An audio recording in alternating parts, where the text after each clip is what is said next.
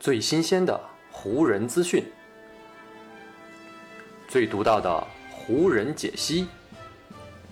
欢迎收听湖人球迷电台。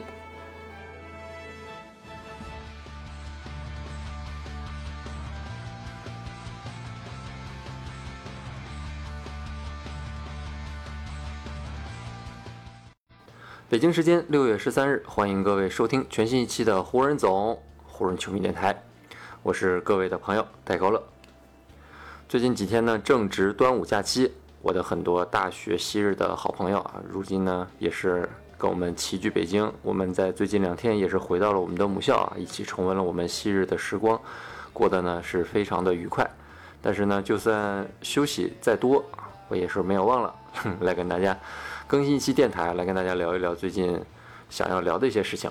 那么在节目开始之前呢，先祝各位啊能够度过一个愉快的假期，也跟自己的亲朋好友能够一起的欢聚一下啊，共同庆祝咱们这个端午传统佳节。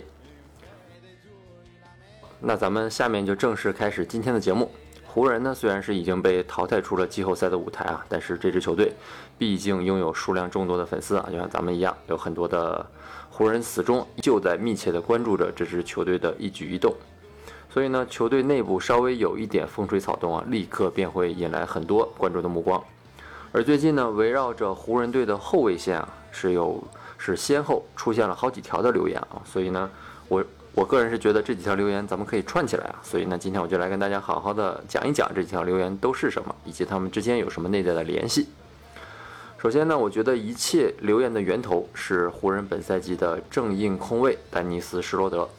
前面的节目呢，咱们也提到过，丹尼斯施罗德在本赛季结束之后，他跟湖人的合同就将到期，他本人呢将会成为一位完全自由球员。呃，考虑到今年夏天这个自由球员市场上呢是没有什么大牌了，所以施罗德以他的年龄和他的这个竞技状态啊，肯定会成为自由球员市场上一个非常抢手的一位球员。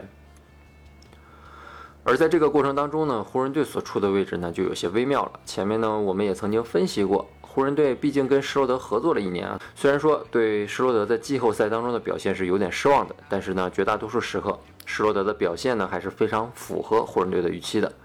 否则呢湖人也不会在赛季中给他开出一份四年八千四百万提前续约的合同了。给出这份提前续约合同，恰恰说明啊，湖人是其实是非常重视施罗德，希望能够将施罗德与詹姆斯以及戴维斯进行一个长时间的绑定。不过呢，施罗德本人的态度啊，似乎就没有湖人那么积极了。他不仅当时拒绝了湖人提前续约的要求，而且目前啊，根据美国媒体的报道，施罗德在湖人的这一个赛季当中啊，其实是偶尔会对球队以及自己在球队当中的位置是感到沮丧的情绪啊。所以呢，最近就有流言传出啊，说湖人队也正在考虑施罗德下赛季替代者这样的一个问题。其实呢，从 NBA 一般的情况来说啊，只要一位球员没有跟自己的母队闹得太僵，在这位球员成为自由球员并且想要离开自己母队的时候呢，一般都会跟自己的母队以及他的目标球队这三方坐下来一起来进行谈判，争取能够通过先签后换的方式离开自己的球队。这样做的目的呢，一方面可以让这位球员将自己的合同的年限和金额都达到最大化，尽可能的为自己争取更多的利益；另外一方面呢，送走这位球员的母队也可以通过先签后换，从对方的球队那里啊换回一些筹码，以不至于让自己陷入到竹篮打水一场空这样的一个境遇当中。具体到湖人和施罗德的这次情况上来看呢，湖人也是将签回施罗德，以及将施罗德先签后换出去这两条路啊，都是视为湖人未来可能的选择。根据美国媒体的报道，包括公牛、尼克斯和猛龙在内的这几支球队啊，都已经流露出了对施罗德非常浓厚的兴趣。如果湖人觉得留下施罗德的代价太大，又或者觉得他并不适合如今球队的体系呢，也是可以跟这些球队啊进行商量、谈判、进行交换的。是，也可以换回到自己想要的筹码。那么顺着这个话题往下聊啊，如果湖人失去施罗德这样的结果，他们能够承受吗？其实呢，在湖人夺冠的那个赛季，也就是二零一九到二零赛季，湖人呢就是没有一个像施罗德这样真正意义上的控球后卫的，而这个角色呢，在绝大多数的时候都是由詹姆斯来主动承担的。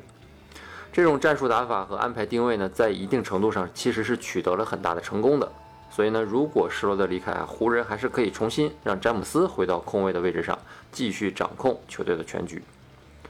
同时呢，在今年自由球员市场上呢，也有其他的控卫人选可以供湖人来选择和追求。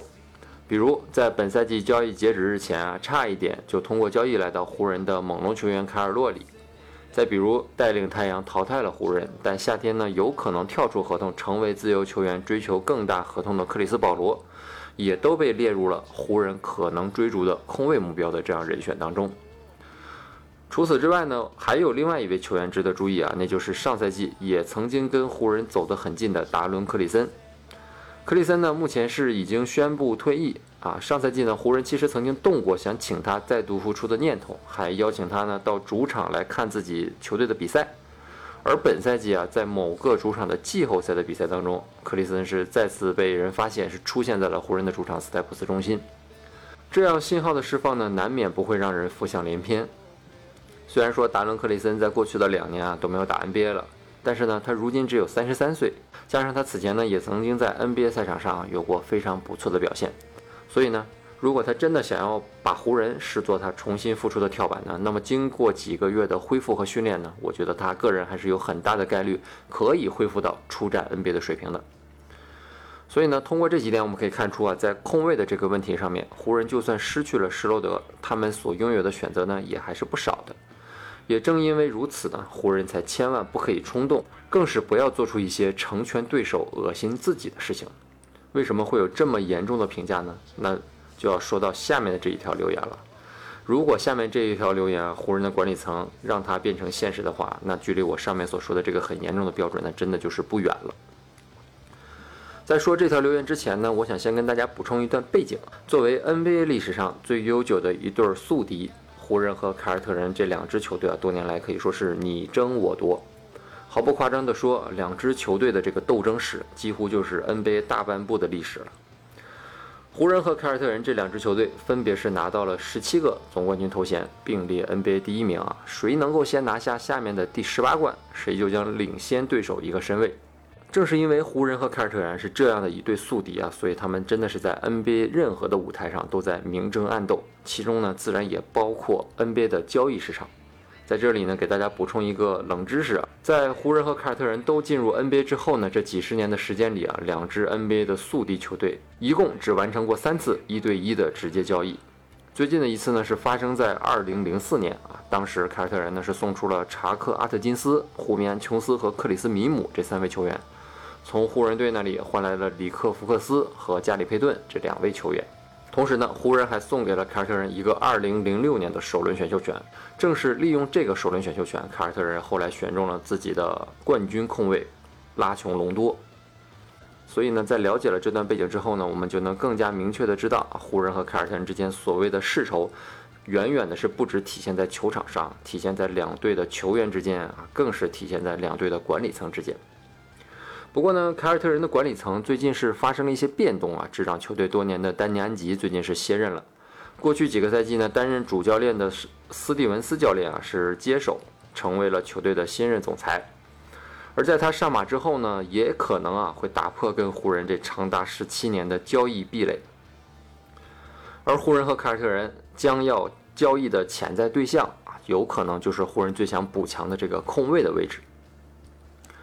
作为凯尔特人队的正印控卫呢，肯巴沃克是在2019到20赛季以先签后换的方式加盟了凯尔特人。当时呢，沃克是签下了一份四年1.41亿的超级大合同。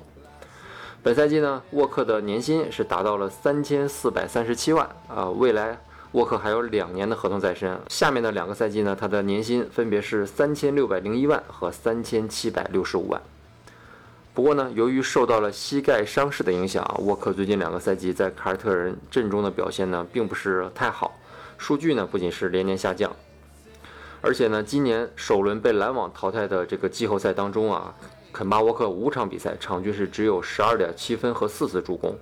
在凯尔特人没有杰伦布朗的情况下，沃克也没有给塔图姆提供足够的帮助啊，这也成为凯尔特人被篮网淘汰的一个重要原因。而沃克在季后赛当中的这个表现呢，跟他自己的身价，真的可以说是相去甚远。斯蒂文斯在走马上任之后就已经动了要交易沃克的念头，所以呢，就有了现在的这条留言。有消息称，斯蒂文斯已经联系了湖人的总经理佩林卡，向他推销肯巴沃克。毕竟呢，沃克是湖人最需要的控卫位置上的这样一位球员。我个人觉得啊，先不考虑其他啊，只看薪金匹配程度啊，湖人呢，目前能够跟沃克相匹配呢，也就是詹姆斯和戴维斯这两位巨星。不过呢，这两位巨星都是湖人的根基人物，肯定是不会动的。如果湖人想要交易沃克啊，那他们就要通过先签后换的方式先送走施罗德，但是呢，这个价格肯定也无法配平，还要搭上其他的筹码。目前呢，湖人阵中除了詹姆斯和戴维斯啊，以及两百多万的小加索尔，还有两位球员下赛季是有保障性合同，那就是年薪都是一千万出头的波普和库兹马，而这两位球员呢，很可能就会跟施罗德一起啊，成为交易肯巴沃克的筹码之一。加上呢，最近还有一条留言啊，是说湖人对库兹马在本赛季季后赛当中的表现呢是感到非常的不满意啊，想要将其作为筹码换走。再结合湖人、凯尔特人以及肯巴沃克这几个关键词啊，这几条线索似乎一下子就被串起来了。但是呢，对湖人来说啊，如果真的想要完成这笔交易的话呢，我个人觉得还是弊大于利的，因为肯巴沃克状态下滑，这已经是一个不争的事实了。加上呢，他身上还有两年超过七千四百万的这样一个超级合同。如果得到了肯巴沃克，再加上戴维斯和詹姆斯啊，光这三位球员就一下子会把湖人的薪金空间全部堵死，也会让球队丧失全部的灵活性。另外呢，肯巴沃克的膝盖呢也的确是存在着隐患，这种隐患呢在如今已经年龄三十加的大龄控卫身上啊，更是需要极为的谨慎。而且呢，送走库兹马这样一位可以胜任多个位置的年轻的万金油球员啊，也可能会削弱自己啊，去壮大敌人。从各个角度来看，我觉得送走库兹马不是不行，但是如果把他交易肯巴沃克，这真的是对湖人管理层来说是非常严重的失策。就像我前面说的，是会成全对手、恶心自己这样的一个举动。至于湖人是否会这样操作呢？我们也只能看接下来佩林卡的操作了。但是呢，相信以佩林卡在 NBA 多年来的经验呢，他肯定也会权衡当中的利弊，也肯定呢会完成一个对湖人未来更加有利的交易。好，以上就是本期节目的全部内容了。再次感谢各位朋友的收听，也谢谢各位的时间。如果你觉得我的节目做得还不错，就请你关注和订阅我的这张专辑。另外呢，也希望各位能够把我的节目分享出去，让更多的朋友听到我的湖人球迷电台。湖人本赛季的比赛虽然已经结束，但咱们的球迷电台不会停歇。那就让我们下一期湖人球迷电台再见吧，拜拜。